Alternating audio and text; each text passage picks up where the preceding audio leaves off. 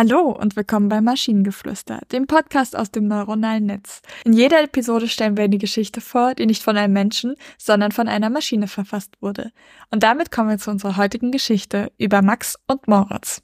In einer kleinen einsamen Wohnsiedlung in Brandenburg lebten Max und Moritz, zwei kühle und teils schelmische KI-Spezialisten, gänzlich unabhängig von ihrer Umgebung. Ihr Wille zur Entdeckung und die Anziehungskraft technologischer Herausforderungen waren ihre ständigen, federführenden Begleiter. Ihr Leben nahm eine unerwartete Wendung, als sie auf die Idee kamen, ein quantencomputerbasiertes System zu entwickeln, das in der Lage sein sollte, jede Art von Text zu interpretieren, egal wie komplex oder kryptisch. Sie wollten zukünftige Missverständnisse und Kommunikationslücken in Schach halten. Doch trotz ihrer tiefschürfenden Kenntnisse gab es viele Hindernisse auf ihrem Weg. Besonders jedoch die Tatsache, dass diese verrückte Idee sehr kostspielig war. Mittlerweile waren die Sparschweine von Max und Moritz leer und ihre Investoren misstrauisch.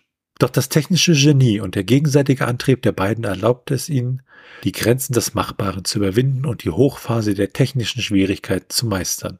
Max widmete sich der Erstellung komplexer Algorithmen, während Moritz seine ganze Energie in das Entwerfen innovativer KI-Modelle steckte. Max und Moritz, ihr Durchhaltevermögen bewies schließlich seinen Wert und sie stellten das bahnbrechende System fertig. Das quantencomputerbasierte System tadellos und beeindruckend. Es konnte so geschickt und facettenreich irische Texte, kodierte Botschaften und verwirrte Fachsprachen interpretieren, dass alle, die von dieser Erfindung Wind bekamen, sprachlos waren.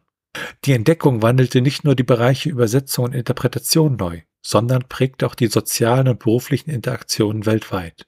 Max und Moritz hatten sehr wohl die Kommunikation von nächster Generation erschaffen. Gleichzeitig diente ihr Beispiel als Hoffnungsschimmer für all jene, die sich den technologischen Herausforderungen stellen wollten. Diese Geschichte von Max und Moritz dient als Beleg dafür, wie grenzüberschreitende innovative Technologien durch unerschütterlichen Willen und Entschlossenheit Einzug halten können. Max und Moritz haben ihre tüchtige Seite sichtbar gemacht und sind Symbole für intellektuelle Brillanz und medizinischen Triumph geworden.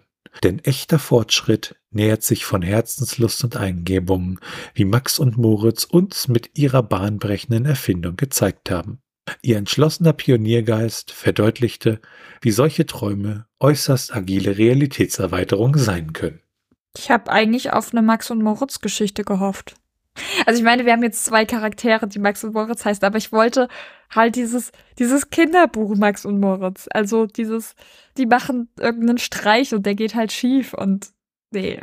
Ich finde diese ganze Geschichte vom, vom, vom, vom Schreibstil her und alles drumherum irgendwie furchtbar merkwürdig. Ja, es ist irgendwie, die meisten Sätze klingen nicht ganz richtig. Das ist ich weiß auch nicht genau, woran es tatsächlich liegt. Ich glaube, es wird tatsächlich sehr viel mit Ellipsen gearbeitet, also dass Worte weggelassen werden ähm, oder dass halt einfach die, die Satzstruktur, also die, die, die Wortanordnung nicht ganz in unserem Sprachgebrauch funktioniert. Und so, das ist, es ist ganz komisch. Ja, grundsätzlich kann ich für mich sagen, der Text war jetzt nicht so, dass ich sage, der ist irgendwie, er war einfach nur zu schräg im Sinne von, komisch geschrieben, nicht mehr unbedingt die Geschichte, sondern einfach ja textuell schräg. Ja, die, die Geschichte ist jetzt auch nur so dieses, sie setzen sich ein Ziel, es wird schwierig, aber dann schaffen sie es und dann sind sie Symbol, Symbol für Willen und Entschlossenheit. Das ist, ist auch die Geschichte ist jetzt nichts Besonderes und wie gesagt, die, die Sätze sind ganz komisch formuliert, allesamt.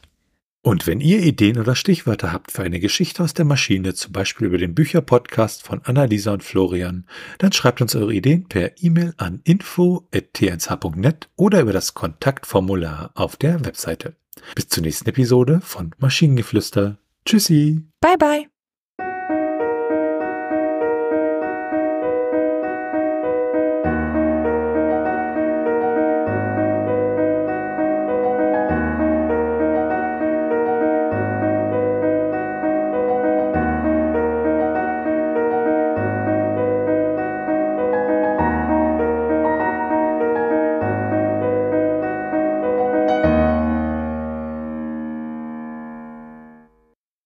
Produktion von Tone Age.